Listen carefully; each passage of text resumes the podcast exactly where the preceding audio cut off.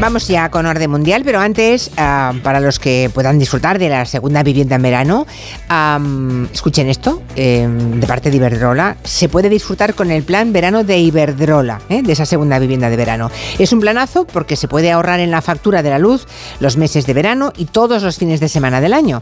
Además, podemos ahorrar hasta un 20% en el término fijo de la factura. Y no hay compromiso de permanencia, importante. Y recuerda que si quieres ahorrar también en tu vivienda habitual, en Iberdrola tienen otros planes que se adaptan a nosotros. Cualquier duda, toda la información en iberdrola.es. Iberdrola, empresa colaboradora con el programa Universo Mujer. La pregunta que han hecho en orden mundial hoy Eduardo Saldaña y Fernando Arancón es ¿Cuál es la única región del mundo donde jamás se ha producido una explosión nuclear? ¿Es América del Norte? ¿Es África? América del Perdón, Sur, América del Sur. ¿Es África? ¿Es Oceanía? Bueno, sigan votando, que nosotros vamos a lo nuestro. Para arrancar siempre un aprendizaje de esta semana. Pues yo, Julia, voy a empezar yo. Hoy, esta semana he aprendido lo que es la adelfopoiesis. Sí, o sea, yo esto, me- además, y el debate teológico e historiográfico que hay detrás de esto. Esto es una ceremonia, ¿vale?, que se practicaba por algunas iglesias cristianas en la Edad Media, sobre todo las- el cristianismo oriental, que consistía en hermanar o unir espiritualmente a dos personas del mismo sexo. Vaya. ¿Vale? Pero no era un matrimonio como tal, sino eran pues dos amigos que se entendía que se unían porque estaban muy próximos y se establecían una serie de vínculos legales, por ejemplo, en cuanto a herencia, se podían vivir juntos. La cuestión es que hay un debate entre los historiadores bastante serios sobre hasta qué punto esto se utilizaba por personas del mismo sexo para casarse y poder vivir, ¿no? De hecho, aunque se supone que era una práctica que no contenía ningún elemento sexual, Ya. se cree que era una forma de, De encubrir, Una forma de encubrir la y de homosexualidad. hecho, te- en algunas eh, zonas, eh, he estado leyendo, por ejemplo, en Irlanda, te puedes encontrar eh, lápidas en las que hay enterrados pues dos hombres de su momento. O sea, yo, yo cuando me lo contaron dije, ¿en serio? Y me puse a leer. Y luego también es verdad que me he encontrado con bastante debate a nivel de historiadores que dicen que pues, esto era más bien una. hay que entenderlo en el contexto histórico y demás, pero luego hay otros que dicen, mira, esto eran prácticas que se utilizaban para. Una para ello". a lo mejor hay un historiador y- o teólogo que, que es capaz de solucionar esto, pero yo cuando lo he estado leyendo me ha, me ha sorprendido porque no lo conocía esta, esta práctica. Adelfopoiesis. ¿vale? Adelfopoiesis. sí. Vale, pues nada. ¿Y tú, Fernando, qué has aprendido esta semana? La mía es más profana, eh, nunca mejor dicho, el, el aprendizaje. Y es que ahora, viendo las olas de calor y tal, veo siempre en el tiempo que eh, la temperatura máxima de hoy se marca en el aeropuerto de, yo qué sé, de Málaga, de Madrid, de Barcelona, de no sé dónde. Y me pregunto, pero digo, vamos a ver, ¿por qué, por qué hay tantas temperaturas en los aeropuertos? ¿Qué pasa en los aeropuertos que siempre estamos viendo en las temperaturas en los aeropuertos? Bueno, y resulta que los aeropuertos son un lugar fantástico para medir de una manera homogénea la temperatura y me lo han explicado eh, estos días. Y es que resulta que, claro, en los aeropuertos, que es una llanura, obviamente, eh, y que siempre reúnen unas condiciones más o menos parecidas, entonces es un lugar como muy deseable donde ponen una estación meteorológica para eh, medir la temperatura, porque siempre todas las estaciones van a reunir más o menos las mismas condiciones, pues eso, que no haya sombras, que no haya humedad rara, que no haya árboles, o sea, que todas tienen las mismas condiciones y por Sí, eso... que es bastante estándar la zona. ¿no? Efectivamente, siempre en, en- el- a los alrededores siempre van a ser prácticamente iguales. Entonces que por eso se mide siempre la temperatura en los aeropuertos. Recuerdo que nos dijo aquí Martín Vide, el experto, el doctor en climatología, ¿no? Eh, catedrático de, de geografía, nos contó en estas masterclass de climatología que en los aeropuertos siempre suele haber menos grados que en el centro de las ciudades. Claro. Menos, porque no son islas de calor. Eso es decir, Madrid o Barcelona, una Claro, gran ciudad, es. dentro de sus calles, por razones variopintas que estuvo aquí contándonos, se producen esas islas de calor. En cambio, en un aeropuerto no. Claro. Ni o sea, la temperatura que sale es la que hay. No hay islas de calor ni nada que eh, aumente artificialmente. Eso es. Y te aseguras que sean Eso compa- es. temperaturas comparables Sí. entre sí. Eso es. Eso es. Vamos con pregunta de los oyentes. Nos pregunta un oyente en redes por el barco prisión, escuchen bien, un barco prisión que en Reino Unido están usando ahora para alojar a refugiados. A ver si nos contáis bien esto, porque es suena como o sea, sí, yo no una sé si- película de terror. ¿Tú has visto las imágenes, Julia? No, no las he visto. Pues solo, luego, mira, ahora luego nos pasamos y ponéis, lo ponéis en, en Vamos a Twitter. buscarlo, sí, sí. Las pasamos. decir, si nos, vota- si nos votan los también. oyentes. no, pero es bastante distópico. El barco es el BB Stockholm, ¿vale? Para que, por si alguien lo quiere googlear. Y esto en la imagen se ve claramente. Básicamente es un barco mm, como un cuadrado, es como un cubo. más una barcaza que un barco porque lo tienen que remolcar. Tiene capacidad para acoger a 506 personas, ¿vale? Y en principio van a ser todo varones y se estima que estén allí entre 5 o 6 meses. No es el gobierno británico, esto se enmarca, que lo hemos comentado ya estos meses, Julia, entre esa eh, dentro de esa ley o endurecimiento de la legislación que está impulsando el gobierno británico para el tema de acogida de, refugiados. No es una prisión como tal, se le haya denominado el barco prisión, porque es verdad que bueno, es un, es un, armatoste flotante con ventanas con un estilo como el CIE, el CIE aquí en España, ¿no? El centro de internamiento, que tú puedes salir firmando un papel, pero es verdad que dentro al final estás eh, los nuestros no flotan, por así decirlo.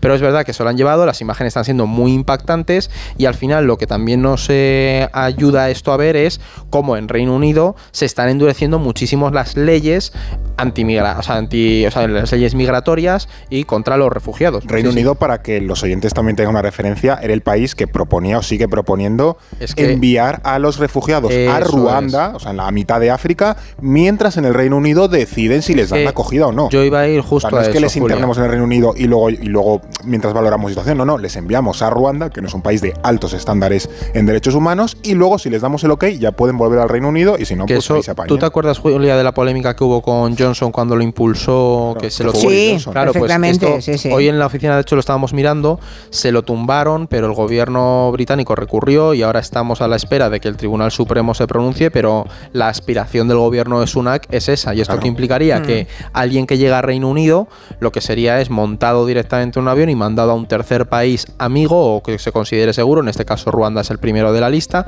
para que una vez estén allí se queden mientras se tramita su solicitud de. Previo pago, imagino, a Ruanda de una cifra importante de dinero, ¿no? Supuesto, que probablemente no llegará a los ruandeses, sino que será motivo de corrupción entre la clase dirigente. Es que es la elevación de la externalización de fronteras, porque estamos hablando de gente que llega y solicita el refugio, es decir, son eh, tienen estatutos de refugiados, una serie de derecho humanitario que les y derecho internacional que les protege y esto ya es la eh, es que no sabría ni cómo, cómo definirlo a nivel de política internacional, es, que, es la, yo creo que nunca la porque ni siquiera es, cuadrado de la frontera. Claro, ni siquiera es que el, eh, el, Reino Unido tiene territorios ultramar, bueno, o sea, islas por ahí lejanas, no es que les mandes dentro de tu propio país a un sitio lejano para tenerles ahí apartados, no, no, a otro país directamente. Y lo del barco este, por responder eso a la pregunta, la imagen es muy impactante, lo pueden ver los oyentes, no se sabe si acabarán comprando más barcos o arrendándose a empresas privadas para hacer esto. Por ahora este es el primero, pero sí es verdad que mm, lo debatíamos antes Fernando y yo. Yo no sé hasta mm. qué punto es una solución, porque es que no es una solución.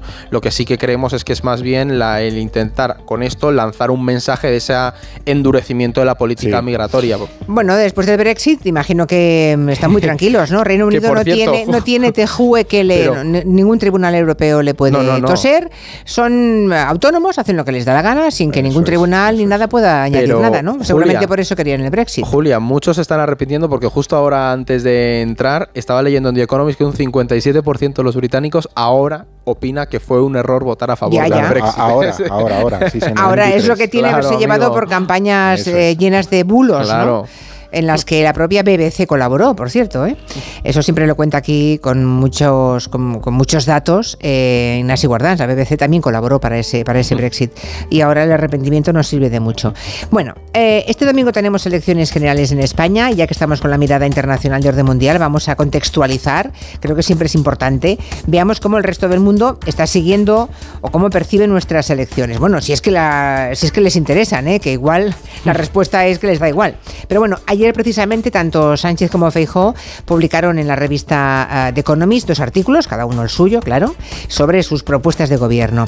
Y llama la atención ¿no? que a pocos días de las elecciones ambos candidatos, ¿no? los únicos que pueden ser presidente del gobierno, vendan eh, su proyecto en el exterior. Sí, es, es importante porque mm, yo no he visto, bueno, hacía mucho tiempo que no veía tantos esfuerzos por legitimarse o dar una buena imagen exterior y sabemos, por ah. ejemplo, que Pedro Sánchez ha utilizado mucho la buena imagen que se tiene en Europa del, actual gobierno de España un poco para apuntalar su campaña, para vender mensajes políticos, para vender medidas, etcétera, etcétera. Entonces, que en la semana previa a las elecciones, tanto Feijó como Pedro Sánchez estén publicando en The Economy sus propuestas, me llama eh, bastante la atención. Pero sí es cierto que leyendo estas dos columnas, que las he leído esta mañana mientras eh, desayunaba, eh, me llama mucho la atención las diferencias entre un candidato u otro, no en las propuestas, porque los dos proponen cosas muy parecidas. Para, los que, no han, para los que no han leído esos artículos, la esencial de, lo, esencial que cuenta Pedro Sánchez, lo esencial que escribe Feijó. Pues mira, lo que cuenta Pedro Sánchez es básicamente vender un poco la gestión de su gobierno, los datos de que España está creciendo, que esto es debatible, que España tiene los datos de inflación ahora muy bajos. Está por energías verdes. Por energías verdes, o sea, es un poco vender la agenda que ha mantenido su gobierno a lo largo de estos años, que hemos también pasado la pandemia, nos hemos recuperado, que hemos pasado la guerra de Ucrania, etcétera, etcétera. Bueno, un poco una gestión de su, de su gobierno. Si es cierto, y eso ahora lo comentaré con, con Fijo, es que Pedro Sánchez ha entendido muy bien el tono que quieren escuchar en Europa. Sí, eso está muy alineada con la idea de la artículo que claramente eh, está orientado a que lo lean en Berlín, en Londres, en París, en Nueva York y entiendan el mensaje del gobierno español, en este caso de Pedro Sánchez. Y Fijó lo que propone, las medidas, curiosamente, son muy parecidas a las que ahora mismo está proponiendo el peso, es decir, a nivel programático no hay grandes medidas, pero sí es cierto que a nivel argumental, y creo que es aquí donde chirría un poco, insiste mucho en las ideas del gobierno social comunista apoyado por separatistas, que esto en España puede tener predicamento y puede tener un electorado que lo compre, pero eh, creo que aquí se equivoca porque esto en, ya digo, en Londres, en París, en Nueva York, en Pekín, chirría muchísimo, está totalmente descontextualizado y, Feijó insiste mucho en esto y creo que no, no agarra bien el tono que en, Europa quieren escuchar. Y por añadir una cosa a lo que dice Fer, que yo también leí las dos columnas, es verdad que tampoco está alineado con la visión que tiene la derecha ahora mismo a nivel europeo, del, del, propio proyecto europeo, ¿no? Porque la derecha en España, el PP a lo mejor tiene, sigue teniendo un europeísmo más claro y las corrientes de Leyen, Partido Popular Europeo. Exactamente, y las corrientes de, derecha que dominan o que aspiran ahora mismo a lo mejor en muchos estados a romper esa idea del socialcomunismo no tienen tanto ese alineamiento. A mí es lo que también me ha, me ha, chirriado. Ha sorprendido, ya. Bueno, otro de los asuntos que estos días ha llamado la atención en Europa es la relación de Feijo con el narco marcial dorado, o sea que el asunto ha cruzado la frontera. Eh, sinceramente, la verdad es que me ha sorprendido enormemente. Pero bueno, la revista, ¿qué revista lo ha publicado? Político. Político. Ha publicado un reportaje en el que expone las conexiones y también resalta las pocas explicaciones que, ha dado Feijo sobre esto, ¿no? Sí. No sé si esto puede afectarle o no la imagen internacional, mm, aunque ellos no votan, ¿eh? de modo que... Claro, o sea, yo no, no, creo que le afecte, lo que sí al final, por comentar un poco también cómo se enmarca el contexto de la, de la campaña, el artículo salió publicado en Político hace unos días. Político, para que los oyentes también tengan una referencia, es el medio de clave en Bruselas, es decir, es, el, medio que, se lee en la Unión Europea y en el, en el sector europeo, o sea, que en Bruselas tiene muchísimo... O sea, no, no, es el jueves, ¿eh? no, es una revista de humor, es una revista, parroquial. No, no, claro. y es una gran revista. Además, antes eh, lo comentábamos Fer y yo, que o sea, planteémonos la visión de un, alemán o un belga cuando se entera que un candidato a la presidencia de un gobierno europeo hay pruebas claras de una conexión con uno de los principales narcos del país. Si esto le pasara a una Meloni o a un Macron, evidentemente aquí saldría, saltaría a la palestra y se comentaría, ¿no? ¿Cómo le afecte? Pues no lo sé. Eh, aquí en España es verdad que lo tenemos bastante normalizado o es Vox Populi que esto pasaba, pero en Europa eso llama la atención. No sabemos qué impacto ha tenido, pero sí es verdad o sea, que no había saltado hasta ahora, digamos. Bueno, claro, es que no era fue, claro, es la primera vez claro, que no era algo, claro, es ahora que es candidato a la presidencia, eso está ahí. Que le pidan unas explicaciones, eso ya es otra cuestión, pero es verdad que, llama la atención, ¿no? Y sorprende y, se han hecho se ha hecho un artículo en este medio bastante relevante sobre ese tema. Sí, Uno de los escenarios posibles de después de las elecciones de este próximo domingo eh, es que el gobierno resultante pues puede ser una coalición de PP y Vox, ¿no? Em, ¿Esto cómo lo vería Europa? Lo digo porque hace unos años quizá em, eso escandalizaría en Europa. Pero estamos en 2023, ya tenemos a Orban en Hungría, tenemos a Meloni en Italia, tenemos el gobierno polaco, tenemos em, apoyando en Finlandia también al gobierno. O sea que hay compañeros ideológicos de Vox que ya están en los gobiernos. Que ya estamos curados de espanto, básicamente. Bueno, la pregunta es esa, ¿hasta qué punto ahora es menos relevante de lo que hubiera sido hace, no sé, cinco años o cuatro años? Claro, es que esto a lo mejor antes de Trump, por ejemplo, pues sí que nos hubiese llamado mucho la atención y sí, que hubiese, eh, se hubiese producido una oposición mucho más firme. Pero después de que venga Trump, después de Orban, después de los polacos, después de Meloni, después de lo que tú has dicho de los finlandeses, ya la situación en Europa está muy normalizada. Ahora mismo, si no me equivoco, hasta 10 gobiernos en la Unión Europea tienen a la ultraderecha o bien en el gobierno o bien apoyando eh, parlamentariamente al Diez gobierno. gobiernos, Diez gobiernos menos. de los, de los Sí. 27. Sí, que sí, somos, sí, ¿eh? sí, sí, sí. Eh, o sea que no, no, no son precisamente pocos. Entonces, esto ya es una realidad que está pasando eh, en Europa de manera extendida, especialmente en el este de Europa, en las repúblicas que Hungría, Polonia, Eslovenia o Italia tiene al- Los que fueron, la eh, ultraderecha es parte es el gobierno. Las que fueron soviéticas en su momento. Efectivamente. Entonces, en muchos de estos países, el- la ultraderecha no es que gobierne, gobierna en muy poquitos casos, como cabeza del gobierno, pero sí está dentro del gobierno y, desde luego, también en muchos casos les apoya externamente. O sea, que- Y esto al final, Julia, la- también lo que nos tiene que hacer entender es que esa idea que a lo mejor teníamos antes de que la, la derecha tradicional europea iba a presionar por el cordón sanitario, No. Sí. no tenemos que confiar tanto en eso ya, porque de hecho en, en Bruselas se está viendo que, primero, ha habido una derechización Sí. o una extrema ultraderechización de los partidos tradicionales de derechas, entonces en muchos casos incluso se apoyan en esa, en esa extrema derecha para en el medio plazo acabar absorbiendo a esos votantes, ¿no?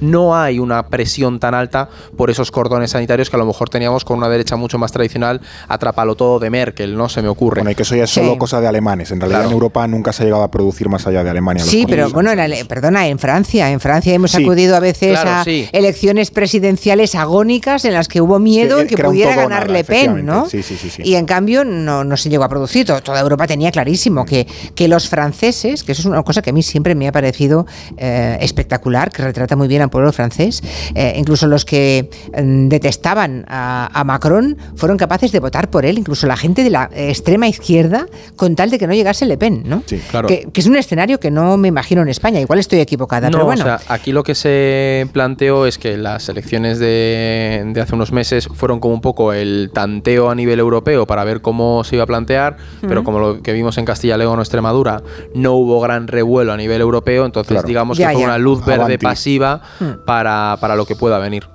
Bueno, repasamos otras noticias de la semana. Empezamos por Ucrania. Esta semana eh, se ha puesto fin al acuerdo de- del grano, ese que garantizaba que el cereal que sale de Ucrania, que mm, bueno, es, es un poco el lugar en el que se, en el que sale la comida de millones de personas, Sí. ¿no?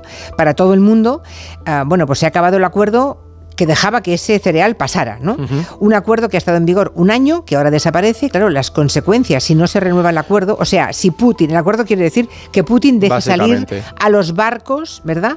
Eh, con eh, esas ingentes cantidades de cereal. Si no se renueva el permiso de Putin, puede ser el hambre de millones de personas. ¿no? Sí, o sea, la situación puede ser bastante grave, Julia, porque Ucrania podemos decir que es uno de los graneros del mundo, ¿no? Entonces, este acuerdo del grano que estuvo mediado por Turquía, Naciones Unidas, estaba garantizando ese suministro, pero en esta última semana, tras el inicio contraofensiva, el ataque contra el puente de Crimea de, de Ucrania, Putin ha parado, ha dicho que Rusia se retira de ese acabó. ataque. Llevamos tres días viendo bombardeos a puertos y lugares estratégicos para este de comercio del grano en Ucrania por parte de Rusia y de hecho han declarado que cualquier barco que circule por el Mar Negro portando grano será considerado un objetivo militar, algo que a nivel de derecho eh, internacional humanitario creo, creo que puede ser considerado una- un crimen de guerra si se, si se hundiera un, un tipo de barco así. En las consecuencias no son solo simplemente para ese sur global que vive del grano, sino que ya estamos empezando a ver tensiones internas dentro de la propia Unión Europea, Julia, y es que por ejemplo países como Polonia, Sí, sí, Hungría son, y esto es muy importante porque es una de las estrategias de Putin, que lo utiliza para generar inestabilidad interna, estos países están diciendo que ellos no quieren que ese grano que no va a salir por el Mar Negro salga por suelo europeo. ¿Por qué? Porque puede tener un impacto en las economías de estos Puede, no, estados. lo tiene, o sea, es que devalúa el de precio hecho, del grano en los, esos países. los polacos ya presionaron para que Eso este es. grano no se pudiera vender en Polonia. ¿Por qué? Porque tienen elecciones el año que viene y el voto agrario es muy importante Eso para es. el PIS, que es el, que lidera ahora mismo el gobierno polaco. ¿no? Entonces, es verdad que este acuerdo del grano tiene esa, esa vertiente alimentaria, humanitaria principal, pero luego tiene otras Mm. a nivel político y geopolítico que no podemos pasar por alto. Lo que está claro es que mm, la solidaridad con los ucranianos acaba en cuanto se toca el bolsillo de cualquiera de las nacionalidades que lo rodean o que estamos en la Unión Europea. Y, es curioso. y ¿eh? esa idea que No pasamos el filtro de, de, digamos, de la solidaridad pura, de ninguna forma. Si, si nos viene mal, ya no somos solidarios. bueno, otra de las noticias internacionales de esta semana tiene que ver con nuestros vecinos, con Marruecos, porque esta semana ha ocurrido algo que no se puede pasar por alto, porque es histórico. Resulta que Israel ha reconocido la soberanía de Marruecos sobre el Sáhara Occidental. Claro, es un regalazo a Marruecos, es lo que soñaba Marruecos, ¿no? ¿Qué se busca con esto? ¿Qué quieren los israelíes con esto? Y además que Marruecos e Israel no tenían relaciones hasta hace eh, muy poquitos años, es decir, que, que las relaciones son realmente eh, nuevas entre los dos países y como que se han acelerado demasiado. Aquí hay eh, varios eh, motivos. Lo que ha hecho Israel es reconocer esa eh, bueno, que el Sáhara Occidental pertenece a Marruecos y de hecho creo que va a haber un consulado en la ciudad de Dakhla. Mohamed ha invitado a Netanyahu. A claro. sí. Eh, yo creo que aquí lo que busca eh, Marruecos, además de legitimar internacionalmente su plan, es, ya digo, ir encontrando aliados. Curiosamente, Marruecos también es un país que tradicionalmente se ha vendido como uno de los grandes adalides de la causa palestina en el mundo árabe. Y entonces esto también se plantea un poco como puñalada, como traición a la causa palestina. Lo que no sé si también busca Israel, y esto lo hemos hablado aquí en Gelo hace unas pocas semanas, es también ellos encontrar aliados en el mundo que hipotéticamente en un futuro legitimen sus planes expansionistas sobre Cisjordania eh, por parte de los gobiernos ultraderechistas que ahora mismo tiene Israel. ¿no? Entonces yo creo que está, es un poco yo te cambio esto por esta pieza y así nos llevamos todos bien y todos salimos ganando, ¿no? Dentro de sus planes Y- expansionistas que tienen los dos Y no países. olvidemos las relaciones en materia de seguridad que tienen Israel y Marruecos, Julia, porque de hecho eso iba a ir. Sí, sí. Marruecos es uno de los pocos países a los que Israel autorizó la venta de y uso de Pegasus en su, por parte de su gobierno. Esto del orden mundial anda muy revuelto, ¿eh? Aquí, estamos no, to- yo, aquí hay muchos países tomando, trabajo. sí, tomando posiciones hacia un nuevo orden que no sabemos todavía cómo va a ir. Es que ese es el tema. Pero Julia. son pasos muy importantes. Ahora mismo, para que el oyente que le apasione este mundo de la política internacional, estamos en un periodo de cambio y en un periodo en el que nadie sabe realmente hacia dónde va a ir ese orden global, pero el mundo unipolar en el que Estados Unidos mm, gobernaba Sí. está Se acabó. llegando a su fin y está Sí. evolucionando. Se está acabando, se está acabando eh, un mundo que conocíamos, que dábamos por seguro, eh, que lo fue durante un tiempo, y está alumbrando otro que aún no sabemos cómo será exactamente. Bueno, eh, vamos a resolver la pregunta de la semana. Mientras votan los últimos, mm, el último minutito los oyentes, le pregunto a Guillem por la mutua, porque lo de subir de categoría está muy bien, o al pero subir y seguro en la misma frase no nos gusta nada, ¿eh? Hombre, si estás cansado de que te suban el precio del seguro, tienes, lo tienes muy fácil. Te vas a la mutua. Porque si te vas a la mutua con cualquiera de tus seguros, te bajan su precio, sea cual sea. Es fácil. Llama al 91 555 5555. Te lo digo o te lo cuento. Vete a la mutua. Condiciones en mutua.es. Dímelo, Guillem. Claro que sí. ¿Cuál de estos tres continentes crees que nunca ha cogido una bomba, una explosión nuclear? ¿América del Sur, África o Oceanía? Yo digo África. Tú dices África. Mm, Bueno, vale, pues tenemos aquí el resultado. Dicen los oyentes, A en ver. su inmensa mayoría, un 43,9, que es América del Sur, el continente en el que nunca se produjo una explosión nuclear. Seguido de África en un 39,3% y por último Oceanía en un 16,7%. Yo voy a decir, si a mí me hubieran preguntado, lo primero que me pedía el cuerpo era América del Sur, pero no sé si es verdad o no. Pues la respuesta correcta es América del Sur. Efectivamente, habrías acertado. Habrías acertado. Bueno, me alegro. En este continente, básicamente de Estados Unidos para abajo en el continente americano, jamás, nunca se ha producido, que sepamos, una explosión nuclear. En África sí, los ensayos franceses en Argelia, eh, hay tres explosiones nucleares y luego en Oceanía son las famosas estas de el atolón Bikini, que lo dejaron hecho un, un asco los que, sigue- que siguen teniendo ahí un almacén Sí, sí, nuclear que eso- se está hundiendo. eso es asqueroso, o sea, sí, sí, eso es un desastre un desastre. climático va a ser que ya Y veréis. hasta en la, en la propia Australia, en el desierto, claro, ahí no hay nada, eh, hicieron ensayos también eh, nucleares. O sea que América del Sur. O para vengarse de, ¿cómo se llaman los, pato- los pájaros esos contra los que tuvieron una guerra? Los emúes, sí. los emúes, para vengarse de los emúes que les ganaron. Pues ahí Bueno, en el desierto. Ya he visto el barco prisión de los británicos. Realmente es, un- Terrorífico. es terrorífico, Sí, sí, da o miedo, sea, ¿eh? impacta mucho la imagen, Julia, por eso a nivel de, de impacto visual también es significativo. yo no querría estar ahí, básicamente. No, no. Y luego se ha ido David Martos, ¿no? Ya, ahora. Sí. no sí, está, ¿no? sí, sí, se ha, se ha escapado. Se ha ido, no, lo digo porque hay un oyente que dice que tiene acciones de Netflix y que, y que eso que baja un poquito, que muy gracioso, que baja un 8%, que eso es mucho, eso es muchísimo. Bueno, pues nada, ahí, ahí queda dicho, ¿vale? Queda dicho. Es- eso es que no entiende de cuestiones financieras, eh, David Martos, solo de cine. Hasta, bueno, Mm, ya. hasta septiembre. Hasta- Sí, es verdad. Hasta No septiembre, hasta aunque, va- septiembre. aunque Orden Mundial va a estar también en el gelo de verano. Estaremos por aquí, Julia. con Nosotros Arturo somos sur- surcoreanos. Claro. Bueno, pero sois Lo muchos, que nos vais a. Claro, tornaros. vamos, vamos rotando. Hay que descansar sí, un poco. Sí, sí. Bueno, en todo caso, eh, eso será si pasáis la auditoría. Ahora Claro. imagínate que todos los oyentes se ponen de acuerdo y dicen, fuera orden Claro, Yo, Julia, tengo a que Julio Montes escribiéndome diciendo "Va- te vamos ganando. Entonces yo estoy aquí remando, escribiendo vamos Que a todo el mundo. Oyente por oyente voy escribiendo. Bueno, puerta a puerta. Bueno, pueden ustedes entrar en la web y votar o a través de nuestras redes sociales. Gracias, queridos. Hasta, hasta septiembre. Adiós. Que tengáis buen verano. igual. Igualmente. Gracias, un abrazo.